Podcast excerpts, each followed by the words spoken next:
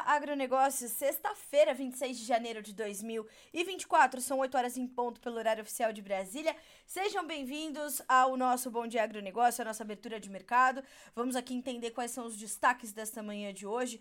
Tem notícia importante, tem notícia sobre os principais estados produtores do Brasil e a maior parte deles fala em perdas. Perdas não só de produtividade, de, de volume de safra, mas principalmente perda aquisitiva, perda financeira dos estados. Nós vamos falar sobre isso, vamos trazer todas as informações detalhadas. E aqui no Bom Dia Agronegócio, você sabe antes e primeiro, claro, as informações que vão direcionar o seu dia e os seus negócios. Thank you. Bom, vamos começar para entender, né, todo, todo o restante dessas notícias, a gente precisa começar checando os preços, entendendo como é que os mercados, aqueles que já estão funcionando, estão trabalhando neste último pregão da semana. E a gente começa, como a gente sempre faz, com a Bolsa de Chicago, onde os grãos estão recuando nessa sexta. A soja perde 0,1%, 12 dólares e 21 cents por bushel, milho 4 dólares e 48 e uma baixa de 0,5%. Lembrando que nesta sexta-feira estará conosco o Matheus Pereira, diretor da Pátria Agronegócios, para comentarmos o mercado de grãos. Vamos entender como foi essa semana de tanta volatilidade para Chicago, traduzida para a formação de preços aqui no Brasil. Então, já já Matheus Pereira estará conosco no segundo bloco, né, depois do intervalo. Então, juntos estaremos para entender um pouco mais desses preços e, claro, orientar os produtores sobre o que fazer nesse momento de tanta incerteza, de tanta volatilidade. Então, continue conosco. Aliás, se você quiser ir mandando a sua pergunta, quiser ir fazendo aqui a sua seu questionamento para o Matheus, se adiantando, pode mandar que a gente já vai responder assim que ele chegar. Na sequência, vamos dar uma olhadinha também na bolsa, uh, ainda na bolsa de Chicago, mas agora nos derivados de soja, dois mercados também que tiveram uma importância forte nesses últimos dias. Hoje, certa estabilidade, o farelo cai 0,4%, 356 dólares e 70 centos por tonelada curta. O óleo de soja 46 centos mais 61 por libra peso e uma alta de 0,2%. Então, estabilidade para os dois derivados. Bolsa de Nova York, agora o destaque mais uma vez é o café. Tem uma disparada hoje de 2,7% nessa manhã de sexta-feira, 26 de janeiro, agora 8 horas e 3 minutos pelo horário oficial de Brasília. 1 dólar e 91 mais 97 por libra peso. O mercado tem estado muito volátil. O clima no Brasil está no centro dessas discussões. As previsões preocupam para algumas regiões das mais importantes entre as produtoras de café. Então o mercado vai sentindo essa, essa dificuldade de direcionar bem o seu caminho, mas muito focado na questão climática no Brasil e sendo este um combustível importante para o andamento dos preços no mercado internacional. Açúcar subindo também hoje, meio por cento de alta para 24 cents, mais 16 por libra peso. Algodão caindo 0,4% para 85 cents mais 45 por libra. Petróleo também recuando na manhã de hoje, 0,8% de queda, 76 dólares e 75 centos por barril no WTI. E a gente vai checar também o petróleo Brent, já que este é o reflexo do quadro global de oferta e demanda. 82 dólares e 3 centavos, uma baixa de 0,5%, meio por cento de queda para o petróleo, portanto, na manhã de hoje. O gás natural continua subindo, tem alta de 1,2%. O ouro, 0,3% de alta. A prata, 0,7% de ganho. O cobre, 0,2% de avanço também. Então, commodities metálicas subindo, gás natural subindo, só o petróleo entre as energéticas que recua nessa, nessa última sessão da semana. Dólar Index tem aí uma queda de 0,3% para 103.100 pontos. Dólar Index também teve uma semana de volatilidade nesses últimos dias e a gente vai continuando a acompanhar. Aqui no Brasil, o dólar continua perto ali dos, quatro, dos 5 reais. Ontem fechou com uma leve queda de 0,2%, R$ 4,92. Então, é, olhar também essa movimentação é importante. Inclusive, ontem, o Jason Vieira, que é Uh, economista deu entrevista ao Notícias Agrícolas falando sobre os rumos do dólar, apontando que a moeda americana deve seguir bastante volátil, com rumos ditados principalmente pelo cenário internacional. Claro que os fatores internos, né, é, e, e eles estão muito ligados ainda às políticas econômicas e monetárias que o Brasil vai efetivamente assumir, é, estão no radar, naturalmente. Mas agora, segundo o Jason, a questão é, é, internacional traz um peso maior para o andamento do dólar frente ao real.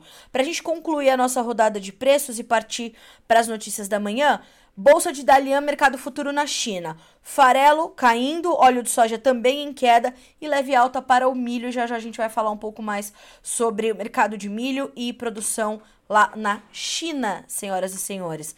E com esse gancho, a gente vai checar os destaques dessa sexta-feira. Vamos às nossas notícias da manhã.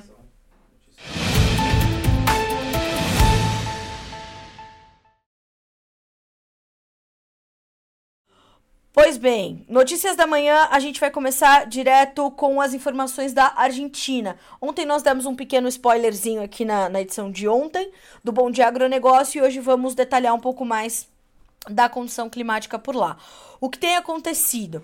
A Argentina está sofrendo ali com é, dias muito quentes e secos, já há 5, 6 dias, e isso deve dar sequência aí para os próximos 7 a 10, 11 a 15 dias, segundo as previsões atualizadas.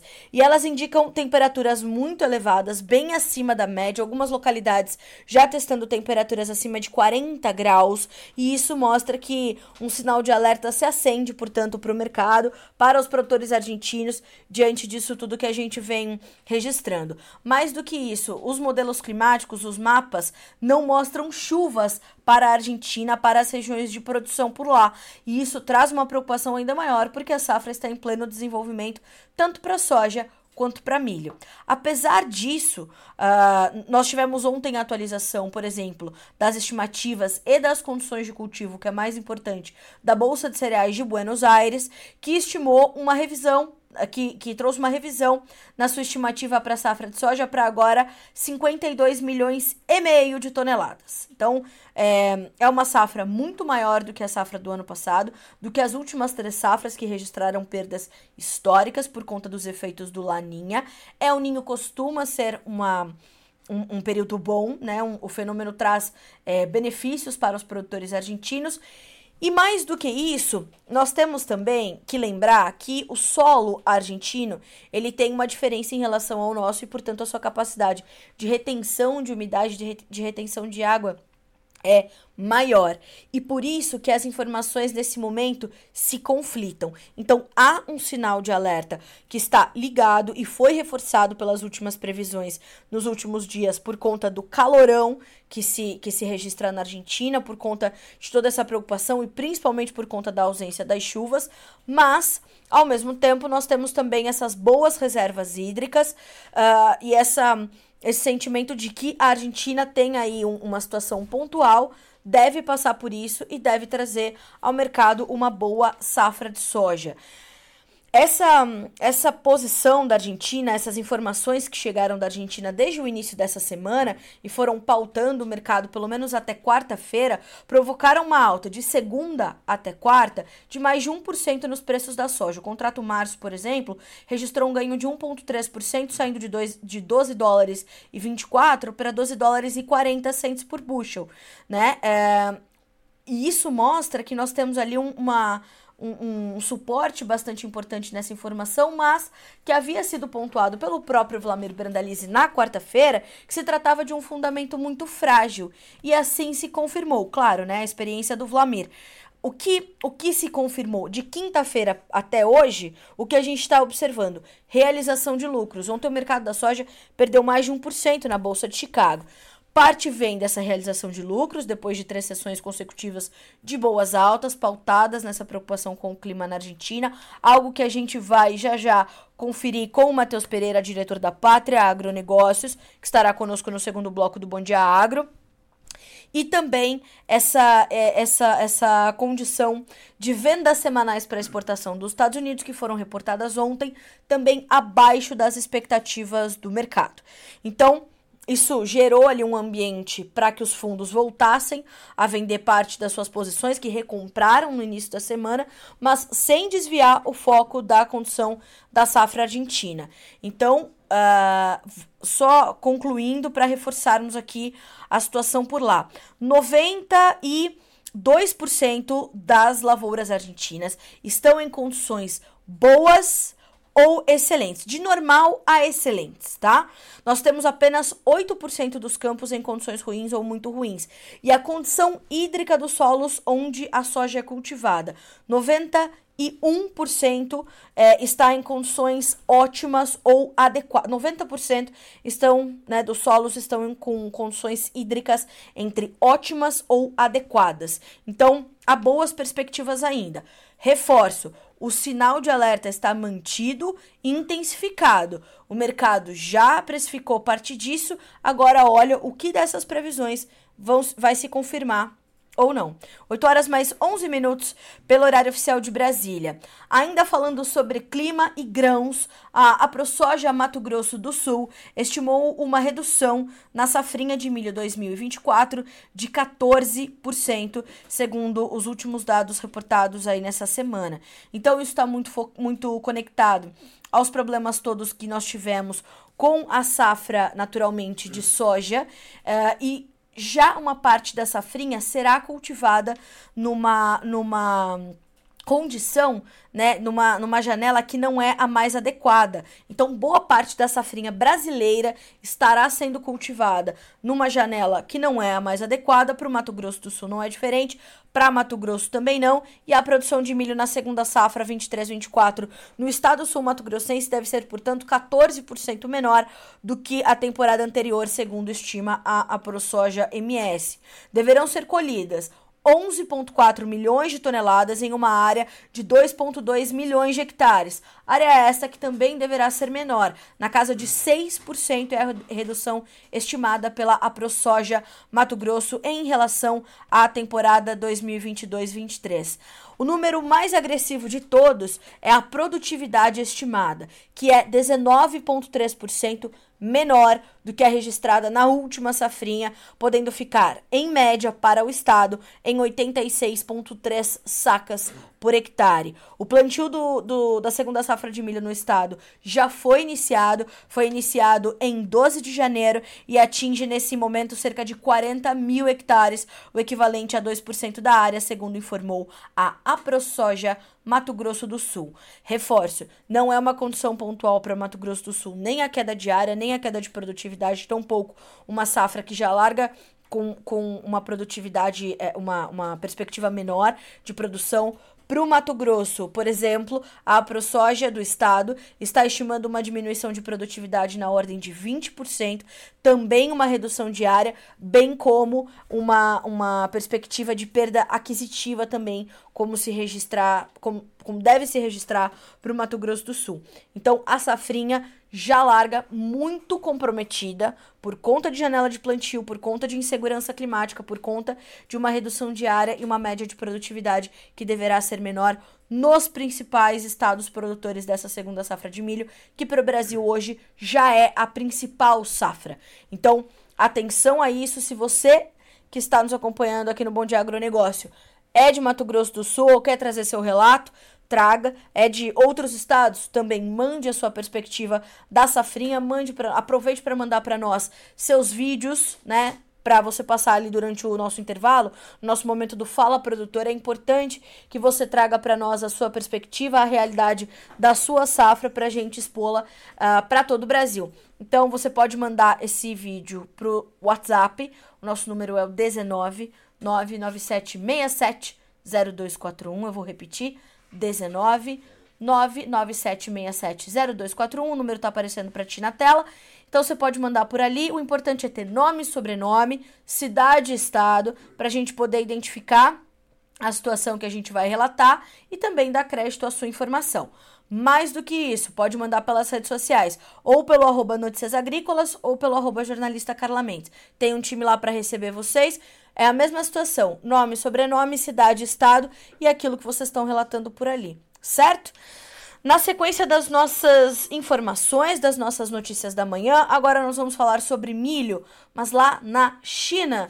Pois é, o adido do USDA, o Departamento de Agricultura dos Estados Unidos em Pequim, estimou um aumento na produção de milho na China, como aconteceu já na estimativa do, do USDAM, né, como a gente costuma chamar, no boletim do último dia 12 de janeiro. O USDA, Departamento de Agricultura dos Estados Unidos, trouxe no seu relatório global de oferta e demanda, esse vindo da matriz lá em Washington, uh, então essa perspectiva. Agora, o adido do USDA na China está estimando a produção chinesa de milho na temporada 23-24 em 288,8 milhões de toneladas, de acordo com ah, os últimos números levantados. O volume representa né, um aumento de 4,2% em relação à estimativa do ciclo 22-23, que foi uma safra de 277,2 milhões de toneladas e se deve à expectativa de uma área maior e também rendimento melhor, segundo o adido do USDA. As importações de milho, número importante para você que produz aí no maior exportador global de milho, o Brasil, certo? Então, as importações chinesas de milho em 2023-24 devem crescer 6,9% para 20 milhões de toneladas, segundo o USDA. Em outubro e novembro, os dois primeiros meses do ano comercial 2023-24, a China importou já 5,6 milhões de toneladas e agora também vem um número importante. Destes 5,6 milhões de toneladas importadas de milho pela China, 5 milhões foram do, do, do Brasil, tá? 5 milhões de toneladas de milho brasileiro e apenas 600 mil, e apenas 300 mil toneladas de milho americano e as outras 300 mil de outras origens, como a Ucrânia, por exemplo. O que, que, isso quer dizer? Isso quer dizer que a China né, é, mantém a sua demanda presente, embora mais distribuída, mais paulatina, mais cautelosa, e continua importando do Brasil encontrando no Brasil o, a, a sua principal origem, né? Para soja e para milho. Inclusive, uma das notícias de destaque dessa semana foi a condição da, da seca no canal do Panamá, que está fazendo com que o Brasil absorva, inclusive, uma parte do mercado de grãos norte-americano, que seria agora para os americanos, não dá para embarcar nos portos dos Estados Unidos, ali no Golfo, por conta dessa condição logística muito é, desorganizada em função dessa seca lá para o canal do Panamá, e isso faz com que a gente encontre uma demanda extra. Então, os nossos lineups vão muito bem nesse momento, as nossas exportações continuam desempenhando bem e deverão ter um bom 2024. A diferença é que as nossas exportações deverão ser um pouco menores em relação ao ano passado, porque teremos menos milho e menos soja para exportar esse ano em função da quebra na soja e da safrinha de milho que deve ser menor em função principalmente da redução diária e combinada com uma redução de produtividade. Então, é, isso que a gente precisa entender, né? É, então vamos acompanhando, vamos entendendo. A China é, um, é o maior parceiro comercial do Brasil e o que vem de informação de lá pesa diretamente para nós. Ontem, Roberto Carlos Rafael, diretor da Germinar Corretora, esteve conosco aqui no Bom Dia Agronegócio para falar de mercado de milho, citou a força da importação chinesa, bem como essa esse sinal de atenção que nós temos à produção dos chineses de aumentar de fato a sua oferta e assim tem se feito. Então estamos de olho, estamos acompanhando.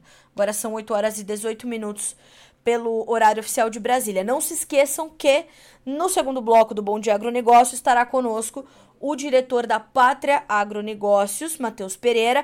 Se você tem perguntas para ele, a gente vai falar sobre mercado de soja, vai falar sobre mercado de milho. Se você tem perguntas para ele, vá se adiantando mande por aqui, inclusive para você que está no canal AgroPlus, nos acompanhando pela TV, aqui no Bom Dia Agronegócio, usa o YouTube ali para estar tá acompanhando pela TV, mas pega o seu celular, usa o YouTube ali para mandar uma pergunta para nós e a gente vai então construindo juntos o Bom Dia Agro dessa sexta-feira. Matheus vem chegando com, essa, com essas informações que justificam essa volatilidade toda em Chicago nessa semana, mas principalmente entender como isso se traduziu para preços e negócios aqui no Brasil ok? Então a gente tá te esperando. É já já. De, um pouquinho depois das 8h30, mas fica aí você já se adianta, né? Já vai estar na primeira fila esperando Matheus Pereira. Bom, continuamos a falar de grãos, mas dessa vez da perspectiva do comprador. Porque a Letícia Guimarães, nossa especialista em proteínas animais aqui no Notícias Agrícolas e também garantindo ali a nossa interatividade de sempre no Bom Dia Agronegócio desde o começo, Uh, a Letícia trouxe uma notícia muito, muito detalhada sobre os custos de produção para a suinocultura em 2024. A Letícia foi buscar entender o que se espera para esse ano diante de uma quebra na safra de soja e, portanto, uh, uma diminuição né, na oferta de, de derivados, entre eles o farelo de soja, matéria-prima para produzir alimentação animal, bem como uh, também uma perspectiva de uma safra, de uma oferta mais enxuta de milho. Ainda assim, os analistas, uh, né, os analistas e consultores de mercado, além de lideranças do setor que foram ouvidos pela Letícia não apostam numa explosão de custos de produção da suinocultura em 2024, mesmo diante de todas essas incertezas e do primeiro eh, do, do cenário de primeira de primeiro semestre de 22, que foi um cenário de crise para a suinocultura, também pesando um pouco menos. Mas ainda assim, nós temos então essa, essa perspectiva, portanto, da, né, da, da, da, dos custos de produção para a suinocultura em 24. A Letícia traz uma matéria muito completa para cá, uh, né? Então nós temos essa essa condição de, de entender principalmente as relações de troca entre o suíno e os insumos. E a Letícia diz o seguinte: conforme informações do CPEA, o poder de compra dos suinocultores paulistas vem caindo frente ao milho neste mês de janeiro, mas aumentando sobre o farelo de soja. Vale lembrar que os dois produtos são os principais insumos utilizados na alimentação dos suínos. Segundo pesquisadores do CPE, enquanto os preços do suíno vivo acumulam expressiva queda no mercado independente, as cotações do milho se sustentam no balanço do mês, embora, embora tenham perdido força nos últimos dias. O farelo, por sua vez, tem se desvalorizado ainda mais que o animal vivo na parcial de janeiro, o que explica a melhora na situação do suinocultor paulista. Perdão. Agora veja da perspectiva catarinense, a meca da produção de suínos nesse país. Então, foi a Letícia ouvir o vice-presidente da FAES, é a Federação de Agricultura de uh, e Pecuária do Estado de Santa Catarina, o seu Enori Barbieri, parceiro desse site já há muitos anos, e ele disse: devemos ter ganhos menores que 2023, mas mesmo assim um setor muito demandado no mercado internacional. Vemos um setor bastante ajustado entre produção e indústria em termos econômicos e de renda. Apesar desse cenário imprevisível para as commodities agrícolas e ainda para a recuperação dos preços da carne suína no mercado brasileiro, o senhor Ari Jarbas Sandi, que é analista da Embrapa Suínos e Aves, afirma que há expectativa de melhoras nos preços de exportação da proteína suinícola, o que pode amenizar um pouco esse possível cenário de alta nos custos de produção dos suínos. Então percebam, as nossas exportações ainda são o nosso principal fiel da balança. A demanda interna, ela se mexe um pouco mais, né? Ela tem momentos melhores e piores, mas na exportação nós ainda temos uma liderança é, ou um protagonismo, melhor dizendo, importante, um protagonismo que é determinante para fazer com que os nossos estoques estejam sempre equilibrados, as nossas relações de oferta e demanda estejam sempre equilibradas e nós possamos ter, portanto, essa condição aí de, de, de é, é compensar custos que possam vir a ser mais elevados. Então, atenção a isso, principalmente suinocultores independentes. Aliás, toda quinta-feira tem aqui no Notícias Agrícolas o Giro da Suinocultura Independente, um trabalho exclusivo do Notícias Agrícolas, da Letícia Guimarães, que faz ali um giro de fato pelas principais regiões de produção de suinocultura entre os produtores independentes para te trazer um panorama da semana. Toda quinta-feira, no final da tarde, essas informações chegam com exclusividade para você aqui no Notícias Agrícolas. De novo, hein? Tem pergunta para Matheus Pereira, vá se adiantando, vá, man vá mandando, que a gente segue aqui com as nossas informações, é, dando sequência aqui às nossas notícias da manhã. Bom, vamos falar mais uma vez de perda. Parece que, né, eu tô aqui me repetindo, mas não. É importante que a gente traga essas informações, porque depois do entendimento de que nós teríamos uma quebra de safra, ou seja, que nós colheríamos menos soja, os estados agora estão apontando as suas perdas financeiras, né? As suas perdas monetárias, econômicas, do quanto se deixa de. É, de, de, de é, angariar, de arrecadar com a soja, que hoje, por exemplo, é o principal item da pauta exportadora do Brasil. No Paraná, segundo as últimas informações do DERAL, que é o Departamento de Economia Rural do Estado, o aumento das temperaturas e a falta de chuvas regulares prejudicaram o desenvolvimento da safra de soja no estado. E segundo o departamento, a safra paranaense deverá alcançar 19,2 milhões de toneladas tão somente. E segundo a Secretaria Estadual de Agricultura, uh, leva-se em conta somente as reduções de safra estimada para a soja até esse momento. O valor que deixaria de ser transicionado, portanto, está em torno de 5 bilhões de reais. 5 bilhões de reais. Em uma nota publicada ontem, o secretário de Agricultura do Estado do Paraná, o senhor Norberto Ortigara, disse: era uma situação que infelizmente já estávamos prevendo. Mas, apesar das perdas paranaenses e brasileiras, a expectativa de produção mundial ainda é boa, dá sequência aqui a nota do, do DERAL e da Secretaria de Agricultura, que diz que em seu último relatório de oferta e demanda, o USDA apontou uma produção de 399 milhões de toneladas e o Edmar Gervásio, que é o analista de soja do DERAL, afirmou: se ficar em torno disso, o preço deve continuar pressionado. Ainda segundo ele, o andamento da colheita de soja no estado, que chegou a 12% da área, pode apresentar novas perdas. Edmar Gervaso complementa dizendo que o viés é negativo e à medida em que a colheita avança, é possível que novas perdas sejam observadas, fecha aspas. E por isso, esse número aqui, essa cifra de 5 bilhões de perda somente no estado do Paraná pode aumentar. O presidente da ProSoja Mato Grosso, Lucas Beber, aponta uma perda no estado de Mato Grosso de expressivos 19 bilhões de reais em função dessa condição, em função dessa dessa situação, então, da, da quebra, da perda, causada principal e, e, e completamente pelas adversidades climáticas. Então, é muito sério o que está acontecendo.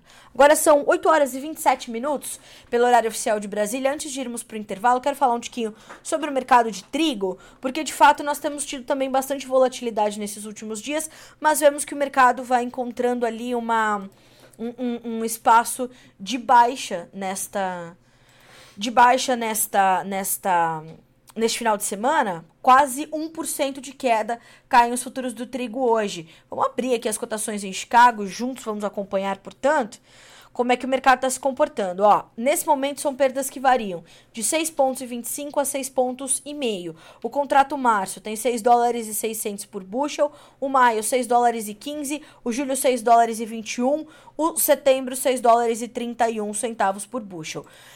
Por que, que eu estou trazendo aqui algumas informações do trigo para a gente dar uma, uma rápida passada por elas e depois a gente, na semana que vem, tá pautando aqui para o Bom Dia Agronegócio a condição uh, do mercado brasileiro. E hoje uh, vem ao Notícias Agrícolas uma notícia, né, uma reportagem sobre o que a gente pode esperar para 2024. Por quê? Porque nós deveremos aumentar as nossas importações depois da quebra que nós tivemos na safra. Então essas baixas na bolsa de Chicago, elas acabam nos ajudando enquanto compradores, né, o Brasil enquanto importador de trigo, mas claro que para o trigo que a gente ainda tem para comercializar, uma uma um momento ruim porque o que acontece na bolsa de Chicago e nas demais bolsas internacionais, então o trigo é negociado em diversas bolsas, né, no mundo afora, uh, nos traz essa perspectiva, né, então bolsa de Kansas, Minneapolis, enfim. Então uh, nós temos essa, essa condição, né, de, de pressão sobre os preços, essa possibilidade do Brasil é, importar mais e é, o mercado está muito atento às informações de safras nesse momento, como a safra australiana, como a safra canadense, a safra é, é, da Rússia, naturalmente. Então, é, o mercado está muito focado em entender principalmente a oferta o clima para o desenvolvimento dessas novas safras e como o mercado comprador vai se comportar. Então, a gente vai monitorando isso bem de perto uh, ah, para trazer principalmente os impactos para a formação dos preços aqui no Brasil e para os nossos preços de importação também, certo? Senhoras e senhores, não se esqueçam, a gente vai fazer um rápido intervalo agora, mas na sequência estará conosco Matheus Pereira, diretor da Pátria Agronegócios, para fazermos um balanço do mercado da soja para essa semana, entender como fica a semana que tá chegando, já tá aí batendo na porta, já tem pergunta chegando pro Matheus por aqui e durante o intervalo você pode ir se adiantando e também mandando as suas perguntas, tá certo? A gente faz um rápido intervalo na edição dessa sexta-feira do Bom Dia Agronegócio e a gente volta já já.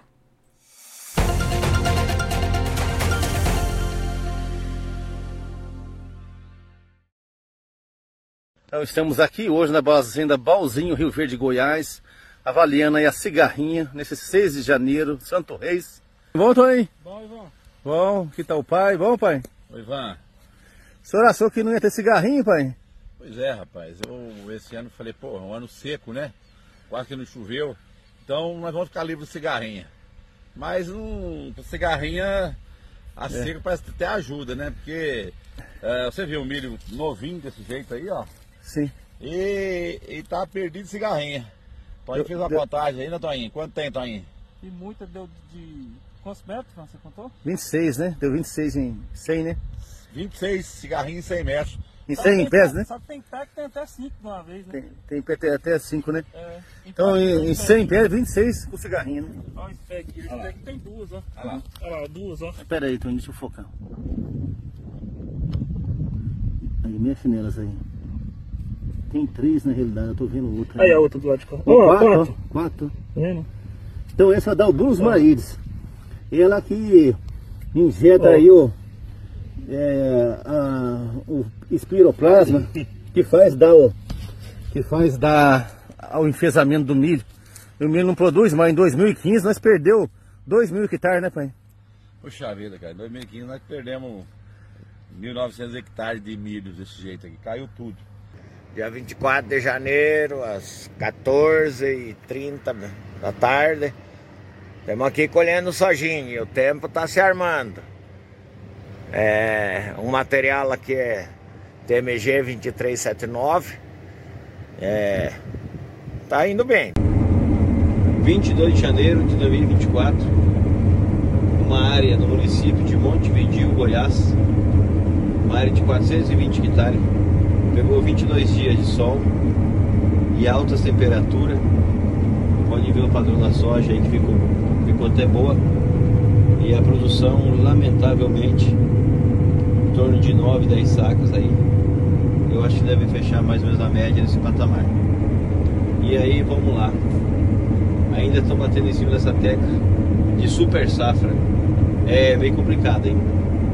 Bola que segue, vamos pra frente. DMG 2379. Tá mais ou menos. Tem um pouco de amendoim bravo aí que não é fácil de controlar. Nós temos pré-emergente.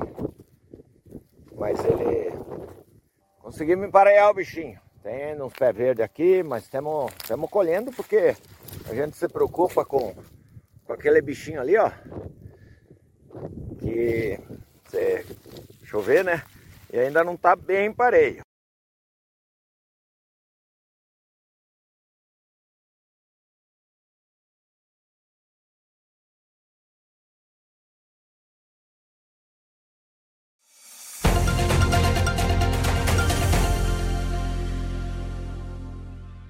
E o Bom Dia Agronegócio dessa sexta-feira está de volta, hoje é 26 de janeiro de 2024. São 8 horas e 33 minutos pelo horário oficial de Brasília. A gente já vai direto daqui para o nosso quadro de entrevistas, porque o convidado está sendo esperado desde ontem. Vamos, vamos acompanhar.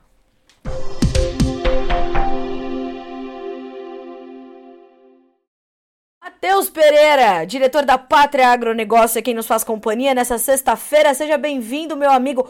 Ontem tinha fila aqui para te fazer pergunta. O povo tava já te esperando. Hoje, só dizendo assim, ó, hoje vai ser tópico, Matheus. Falei, segurem o coração que amanhã ele tá aqui. Chegou. Bom dia, seja bem-vindo. Bom dia, Carla. Bom dia a todos que estão nos assistindo, nos escutando. Realmente, ontem não pude estar presente, estava palestrando Brasil afora. Mas estamos aqui hoje para desvendar esse mercado. Esse mercado não tá fácil, né? Tá doloroso. Aquele mercado de sorriso amarelo, né? Então, vamos, vamos em frente, né? É verdade. Matheus, a gente teve uma semana muito intensa para os preços em Chicago. De segunda a quarta, altas fortíssimas. Ah, não vai chover na Argentina, calorão, aquela coisa. Ontem, o mercado já falou, não, peronomútil, né? Mas não é mais ou menos por aí e foi devolvendo um pouquinho. Hoje continua trazendo mais um pouquinho de baixa. O mercado segue lateralizado, ou o que aconteceu no início da semana, ou essa condição na Argentina, traz sinais diferentes para a cotação em Chicago, para o mercado da soja em Chicago. É, Carla, o mercado ainda segue sob indefinição, tá? A gente não tem uma tendência clara definida de curto prazo, né? A gente vê que no longo prazo o mercado tende a se recuperar, né? Dado ah, essa contração total, né, de oferta no planeta, né? Se a gente pegar realmente a realidade do campo do Brasil, né, sem levar em consideração que ainda, né, os órgãos oficiais estimam para o nosso país que já está entrando uh, em novos ajustes. Né? Acreditamos aí que nos próximos meses, tanto o Conab quanto o SDA deve reduzir com mais agressividade as estimativas para a safra brasileira. Então, no atual momento, né, olhando agora só para o curto prazo, próximos dias e semanas, o mercado está naquela que a gente chama de paralela, né? Uh, são sideways, né? São tendências lateralizadas, sem definições específicas, né? Tivemos aí na última semana, uma semana muito sangrenta para o mercado da soja internacional. Essa semana foi um pouco mais de alívio, né? Em exceção à sessão da quinta-feira, que foi mais um banho de sangue. Ah, hoje temos aí um início de dia, né? Mercado noturno Chicago ainda, praticamente no 0 a 0 Chicago. Então, temos um mercado sem definições, realmente esperando uh, mais uh, conclusões sobre aqui a safra brasileira, mais conclusões sobre safra argentina, safra paraguaia sobre como realmente né, iremos dimensionar né, a capacidade do grão exportável in natura aqui no Brasil. Essa é a grande chave da questão a ser definida, viu, Carla? Matheus, é, nós temos ali uma ontem uma, um novo número da, da Bolsa de Cereais de Buenos Aires, 52 milhões e meio de toneladas sendo esperadas para a Argentina. Mas sempre que nós falamos sobre isso, o, o produtor, as pessoas que acompanham, a audiência, ela sempre responde dizendo: mas a Argentina não exporta tanta soja em grão. Mas o que o mercado enxerga nesse momento é aquele sentimento de que a América do Sul estará é, adequadamente abastecida caso essa safra desse tamanho se confirma e por isso que nós temos visto, por exemplo, os fundos investidores seguirem é, é, sustentando essa, essa, esse, esse comportamento de posições vendidas, por exemplo, no mercado futuro americano? Cara, não é a maneira que nós aqui da Pátria interpretamos o mercado, tá? A gente realmente enxerga essa visão de que ah, soma-se né, o grão exportável aqui na América do Sul, né? Que no último ano tivemos aí algo próximo aos 110 milhões de toneladas exportável de grão in natura. Tá? A Argentina não é uma grande contribuinte né, para esse balanço do que é comercializado de grão in natura aqui na América do Sul, né? Quando a gente vê né, os chineses vindo bater na porta aqui das Américas e procurar por produto, procurar por matéria-prima, ela não quer nem sequer uma biloca, uma grama, um quilo de farelo. Né? Uhum. Os chineses vêm buscar o grão in natura. No ano passado foram mais de 100 milhões de toneladas importadas pela China de grão in natura, algo em torno ali de 20 mil toneladas de farelo ah, um pouco mais de, de óleo, né? Óleo foi quase 300 mil toneladas, porém é, é, são assim, são quantidades insignificantes, pífias, né? Em relação ao que os nossos clientes procuram aqui nas Américas, né? Que é matéria-prima a ser processado dentro da cadeia né, de esmagamento chinesa. Então, sim, a gente tem essa percepção de que apesar de uma safra mais robusta dentro da Argentina, né? Ah, não é o que compensa-se né, da falta da produção aqui no Brasil. Aqui no Brasil a gente está produzindo matéria-prima bruta, né, in natura para ser exportada, enquanto que os nossos irmãos, né, ah, por retenções ah, que já duram algumas décadas, né, acabam forçando a concentração da verticalização do processamento dentro do próprio país, né, abastecendo outros mercados que não são os asiáticos, né, abastecendo principalmente mercados europeus que vêm até as Américas procurando por farelo. Aí sim, se a gente estivesse falando do mercado de farelo, o mercado europeu, a gente estaria com um pouco mais de preocupação, né, com os, os preços de farelo sob pressão, realmente por esse excedente, né, que a Argentina coloca no mercado agora no atual momento, viu, Carlos? Aí, Matheus, é, a gente começa a receber as perguntas aqui para ti, né? E o, o, Rodrigo Marcelo Sapiaginski diz o seguinte: Bom dia, Carla. A ProSoja rodando o Mato Grosso na colheita e constatando volume e peso menor da soja com tendência de queda. Pergunta ao Matheus quando é que o mercado vai abrir os olhos para isso. Como é que você recebeu, inclusive, a, as últimas informações trazidas pelo presidente da ProSoja Mato Grosso, Lucas Beber, Matheus, apontando uma safra de 36 milhões e meio de toneladas com problema chuvas irregulares, grãos ardidos, grãos avariados, peso menor, tem mosca branca comendo a soja do Mato Grosso uma hora dessas. Quer dizer, Mato Grosso está ainda ainda muito comprometido e tem uma faca no pescoço da soja da, do, do, do estado, Matheus? Sem dúvida alguma, Carla. Assim, o trabalho que o Lucas Beber, né, que está sucedendo agora a presidência de, do Cadore, Sim. fizeram um trabalho é, extremamente relevante para dentro do Mato Grosso. Né? Foi uma pesquisa realmente extensiva. Né? Pesquisaram uma área equivalente de mais de um milhão e meio de hectares dentro do estado do Mato Grosso, fazendo realmente esse levantamento a campo sobre o quão grande é a safra mato-grossense, né? o produtor responsável por 30% da soja brasileira, 50% do milho segunda safra no país é o estado mato-grossense. E os resultados né, apresentados pela ProSoja, né, elas têm sim essa relevância estatística, né, uma amostragem muito relevante. Nenhuma outra consultoria no Brasil, nenhuma outra entidade de pesquisa no Brasil cons consegue ter né, essa amostragem ah, tão plural, né, tão bem diversificada quanto né, a ProSoja Mato Grosso teve em seu último levantamento. Então, sim, são dados. Ah, fidedignos, né? São dados que realmente refletem minimamente uma realidade que pode ser ainda né, atenuada uh, ou piorada ali com alguns problemas que possam vir a se confirmar de agora em diante. Então, o mercado, mais uma vez, ele não entende a safra brasileira, ele não entende a dimensão aqui da produção total Brasil, né? E vale ressaltar, quando os chineses, quando os asiáticos vêm bater nas portas aqui da América do Sul, procura pelo grão in natura. O exportável de grão in natura na América do Sul, Carlos, todos estão nos escutando, no ano passado ultrapassou a 110 milhões de toneladas. 110 milhões de toneladas na América do Sul, com capacidade de grão exportável aqui produzida de soja no Brasil. Este ano, né, com a redução produtiva no Brasil, a gente cai drasticamente a capacidade de exportação nossa, do Brasil, do nosso país, saindo de mais de 100, 101 a 102 milhões de toneladas para algo em torno de 88, 90 milhões. A Argentina contribui em um ano extraordinário de produção argentina. A Argentina pode contribuir com até 5 milhões de toneladas. Certo. Paraguai algo semelhante. Então a gente está falando, Carla, que a gente sai de mais de 110 de grão exportável no último ciclo safra para algo em torno de 95 a 100 milhões neste ciclo. Então, apesar de passar essa impressão, né, que a gente enxerga como equivocada de que a América do Sul tem mais produção de soja, Sim. o exportável, que é o produto de interesse do asiático, da gigante asiática da China, ela sofre uma redução de demanda. O mercado não percebe, a gente, a gente acredita né, que precisaremos, respondendo a pergunta, de mais volume de colheita por agora.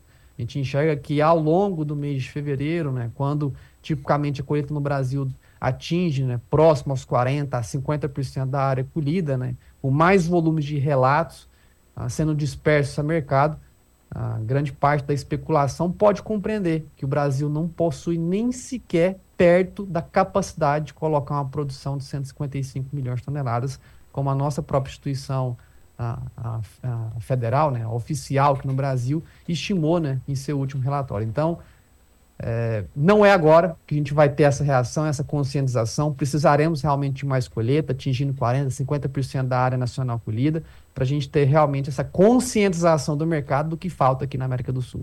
Matheus, eu te perguntei isso na semana passada, eu vou te perguntar de novo. É, a gente vai ver, é, à medida em que a colheita avança, os números que saem das colheitadeiras vão trazendo essa, essa decepção na produtividade, né? Embora a gente tenha áreas pontuais muito boas, né? Porque para colher esse, mesmo que a gente alcance os números da ProSoja Brasil, 135 milhões, tem que ter lavoura boa em algum canto desse país, certo? Então, é, à medida em que a colheita for avançando, embora quando a, essa, essa nova oferta chegue, ela chegue pressionando o mercado, né? Sazonal, tradicionalmente, é, isso pode é, em algum momento, quando a realidade ficar mais clara para o mercado brasileiro especificamente, o, os preços aqui uh, no Brasil se descolarem um pouco mais de Chicago para refletir uma realidade mais próxima do formador de preço aqui no nosso país? Com toda certeza, viu, Carla? É... E foi bom você ter tocado nesse ponto de que é, existe, né? Casos ali, são as exceções hoje, onde a gente vê relatos de produtividade, né? Ou qualidade de lavoura excepcional. Existem casos muito específicos de produtores falando que conseguem até ter produtividades um pouco acima do ano passado. Porém, essa é a exceção. Quando a gente uh, tinha essa mesma conversa no ano passado, se tratando de produtores na região centro, norte e nordeste do Brasil, era exceção escutar algum relato de quebra mais agressivo. Ano passado. A gente tinha como exceção. O comum era o quê? Escutar satisfat é, produtividades satisfatórias, uma safra regular na região central, norte e nordeste do Brasil. Vale lembrar que no ano passado, os gaúchos, né, nossos compatriotas do sul do país, tiveram o terceiro ano consecutivo de uma safra catastrófica. Né? Porém, neste ano safra agora, 23 e 24, a exceção é escutar um relato bom. Né? É comum né, a gente ter tá presenciando, sendo aí é, uma enxurrada de relatos de colheita no atual momento, de produtividades ali muito aquém do que era esperado. Né? Até regiões onde existia um sistema de irrigação né, por pivô central, a gente tem relatos de produtividade de 50, 50, 55, 60 sacas por hectare debaixo de um pivô, aonde que em anos convencionais eram produtividades facilmente atingidas acima de 80 sacas por hectare. O mesmo tem visto surpresas hoje dentro do próprio estado do Paraná. Quando no ano passado né, tiveram lá a produtividade de 240 por alqueiro, né, o alqueirinho, o alqueiro paulista que fala, né, que é a metade do alqueiro central aqui no país. Esse ano a gente tem relatos aí de 100, 110, 80 sacos por alqueiro dentro do Paraná realmente assim, uma surpresa que ninguém esperava. O Paraná, que tinha até o momento né, uma, uma qualidade de lavoura, quando comparado aos demais estados, um pouco superior né, aos estados do Mato Grosso, estados de Goiás, né, Paraná, que é o segundo maior produtor de soja do país. Né. Então, realmente são surpresas ainda que elas precisam passar por esse processo de gestão do mercado que não está realmente, no atual momento, né, Carla, precificando esses problemas. Né. Então, podemos sim, ao longo dos próximos meses, né, passar dessa euforia, essa, esse, esse pessimismo, né, essa quantidade imensa, desculpa a palavra, mas essa quantidade imensa de pessoas mijando na onça morta, né? Agora que a onça está morta, todo mundo quer tirar foto, todo mundo quer mijar em cima e dizer que matou. Então, quando passar toda essa, essa, essa necessidade né, dessas pessoas tentarem realmente uh, dimensionar erroneamente a safra brasileira, acreditamos sim que o mercado a se recuperar, descolando o mercado internacional, recuperando principalmente prêmios de exportação no Brasil, e justificando realmente uma recuperação dos preços físicos aqui dentro do país. Eu te perguntei isso porque a pergunta do Leandro Paes é a seguinte: qual porcentagem da soja brasileira que já foi vendida? Se a gente conseguir falar em quantas milhões de toneladas? Pois quanto menos for vendida, maior o potencial de preço, na minha humilde opinião, diz o Leandro Paese. Você concorda com isso, Matheus? E essa essa esse comportamento mais contido do produtor nesse momento em avançar com os negócios traz certo suporte, mesmo as cotações? Se a gente estivesse vendendo mais, os preços poderiam estar tá caindo mais agressivamente?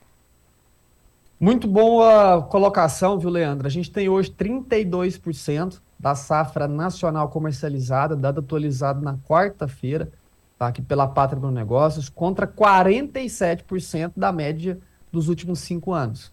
Nesse mesmo período do ano passado, a gente tinha um pouco mais de 35%. Então a gente está logo abaixo, né, em termos percentuais, do volume comercializado a futuro da soja brasileira, né? Ah, mas, enfim, muito abaixo ah, realmente da média dos últimos cinco anos, pouca soja vendida. E aí que entra, Leandro, é, uma reação por duas etapas. Né? Concordo contigo que quanto mais retido né, a soja estiver na mão do produtor e menos intenção de colocar essa oferta a ser comercializada, mais o mercado tenta né, forçar novas altas. Porém, Leandro, vale lembrar né, que nem todos os produtores no Brasil possuem né, organização financeira para tolerar, segurar, ou financeira ou operacional, né, que é realmente um sistema de armazenagem, logística, secagem dessa soja que está sendo colhida por agora. Ah, então, realmente na, num primeiro momento, né, grande parte dos produtores que precisam fazer a venda acaba submetendo né, e colocando essa soja, mesmo com os atuais patamares de preço, né, a mercado. Então, essa oferta está comercializável. Agora, dimensionar realmente o que cada. Uh, o que, que existe capacidade total de venda por agora, o que o produtor consegue reter na mão no atual momento, é uma tarefa quase que impossível, viu, Leandro? Então a gente tem essas duas etapas, né? Passado esse primeiro momento, onde ah, aqueles produtores que não têm a capacidade financeira ou operacional de tolerar a segurada de vendas por agora, coloca a oferta a mercado, o mercado realmente não sente necessidade de reação, porém, né, esgotado realmente esses, esse, esse, esse volume né, de interesse de venda, a gente tem uma capacidade de retenção maior e o mercado sendo, tendo a necessidade né, para criar originação, paga mais. Se o produtor não está ah, é, confortável em avançar com, com, vendas nos atuais patamares de preço, retendo o produto, o comprador, a fim de realmente fazer a originação do produto, né, ele acaba criando não só uma melhora nos prêmios de exportação, os prêmios domésticos também, que é aqueles prêmios de retenção interna no Brasil.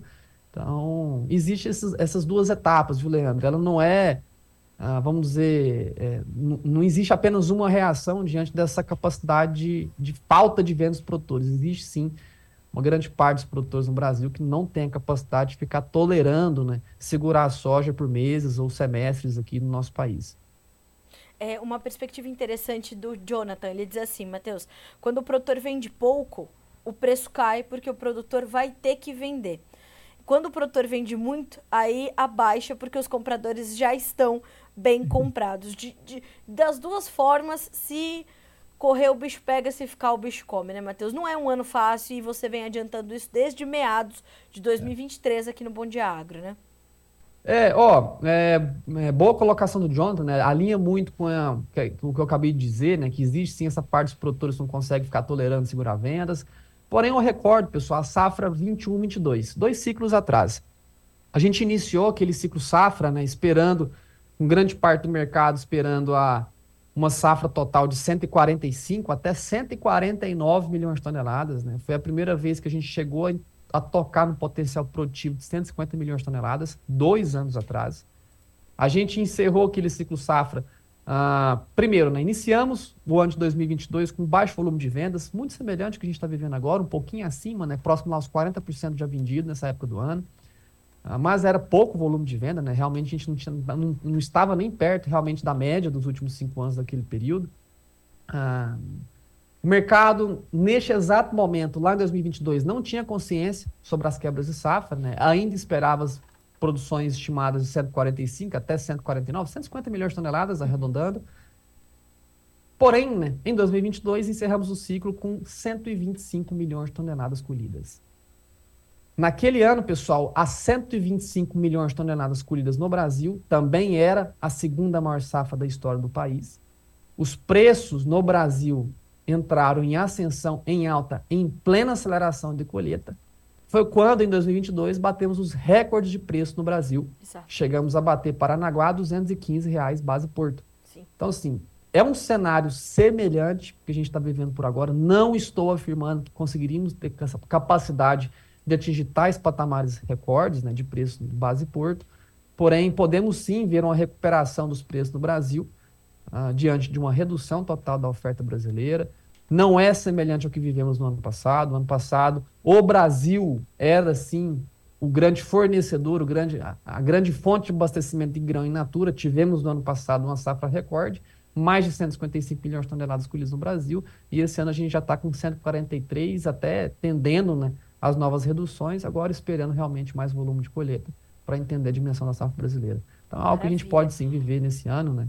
Ah, em plena ascensão de colheita, né? A gente também ter uma ascensão de preços aí modesta, nada semelhante como 2022. A gente está vivendo uma estrutura um pouco diferente, né? mas temos ainda uma demanda projetada agressiva para a China, apesar desse início de safra um pouco mais lento, como todo ano convencional. Antes do ano novo lunar chinês, sempre temos essa apatia do chinês, do asiático, a vir fazer aquisição no Brasil. Eles estão jogando o mercado como sempre jogaram, sempre irão jogar, assim como nós também fazemos parte do jogo do mercado. Então é comum nessa época do ano a gente ter esses fatores aí de pressão né, aos preços aqui no país. Matheus, tem uma, uma pergunta boa aqui do Marcelo. Ele está te perguntando se esses 32% de comercialização estão baseados no número da, da Pátria, que é de 143, ou uh, baseado no número da ProSoja, por exemplo, que é de 135 milhões. A gente está falando de 32% de qual volume? Ó, oh, boa colocação, pessoal. Muitas das vezes, a assim, gente, nossa, a gente foi excelente. Né? É. Foi excelente a colocação, porque muitas das vezes as pessoas acabam não, não percebendo o quão intenso pode ser essas mudanças percentuais, né? E esses 32% são sobre os nossos próprios números autorais, né? Tudo que a gente publica aqui são, uh, são levantamentos autorais da pátria, né? As, próprias, as nossas próprias, os, os próprios agentes de pesquisa, os nossos analistas que produzem os conteúdos, né? Então é 32% sobre 143%. Se tivermos né, realmente os números da ProSoja sendo confirmados como verdadeiros, né, só o tempo nos dirá realmente a, a, o quão grande é a safra brasileira, esses mesmos 32%, né, eles podem facilmente subir 10% pontos percentuais apenas pela redução total da produção brasileira. Tá? Então, quando ainda estimávamos né, que na pátria, até o dia 30 de novembro, que a safra brasileira tinha um potencial de 150 milhões de toneladas, lá no dia 30 de novembro, né, ah, o percentual ele era muito menor das vendas a futuro, né? Desde novembro a gente teve pouco evolução realmente dos interesses de venda, né? Tivemos um momento ali em dezembro que grande parte dos produtores, em especial clientes pátria, avançaram com as vendas a fim de garantir esse início de safra 2024. Ah, porém, de acordo com o que a gente vai sofrendo essas contrações de produção total, o percentual vendido vai crescendo sem mesmo avançar com, com novas vendas, né? Por quê? É menos safra, a alocação de vendas ela já está em valores absolutos, né? Então a alocação de vendas ela vai tomando um percentual maior, né, da oferta que vem sendo colhida no Brasil. Então vai sim, ela, esse percentual pode aumentar agressivamente de acordo com que a produção brasileira pode sofrer novas cortes aí produtivos ao longo da colheita. Matheus, pessoal da Agrobacuri te pergunta. Pergunta para o Matheus quanto o prêmio pode atrapalhar na recuperação do preço nesse momento de colheita? Gostei dessa pergunta também, Matheus. Muito boa pergunta também, pessoal do Bacuri. E não só pode, como tá, né? Realmente a gente tem hoje, ó, atualizado no exato momento, tô pegando agora, prêmio fevereiro a menos 90 pontos, pessoal. Eita. Prêmio fevereiro, que já chegou a bater quase zero, chegou nas melhores patamares ali de menos 6, menos 5. No intraday, meados de dezembro, né? Tivemos prêmios fevereiro zerados, porém não encerrou né, a sessão no patamar de zero. Então a gente já está com menos 90 pontos de prêmio para entrega fevereiro, que base loucura. Paranaguá. O que, que são 90 pontos de prêmio na precificação da tua soja, meu caro companheiro? Só para efeito comparação, né? Coloque na cabeça que a cada 10 pontos de prêmio equivale superficialmente a R$ 1,10 por saca. Então, a cada 10 pontos de prêmio, R$ 1,10 por saca. A gente tem 90 pontos a menos nos prêmios de exportação no Brasil, que equivale a quase 10 reais por saca a menos sendo repassado à base produtiva no nosso país. Então, sempre que a gente vê esses prêmios aí tendendo a novas quedas, né, ou justificando altos, recuperando, cada 10 pontos de variação é R$ 1,10 por saca, mais ou menos, tá? Quando a gente tem dólar, dólar próximo a R$ reais aqui no Brasil, é essa conta, né, de padaria que a gente faz para ter, sim, um resultado mais rápido, né, na mente. Mas sim, o prêmio tem sido um dos principais problemas ali na formulação de preço. Se a gente tivesse ali, meus caros da Fazenda Bacuri, ah, os mesmos prêmios observados ali em dezembro, a gente teria soja pelo menos aí 10 reais por sacamento sendo ofertada no Brasil hoje, né?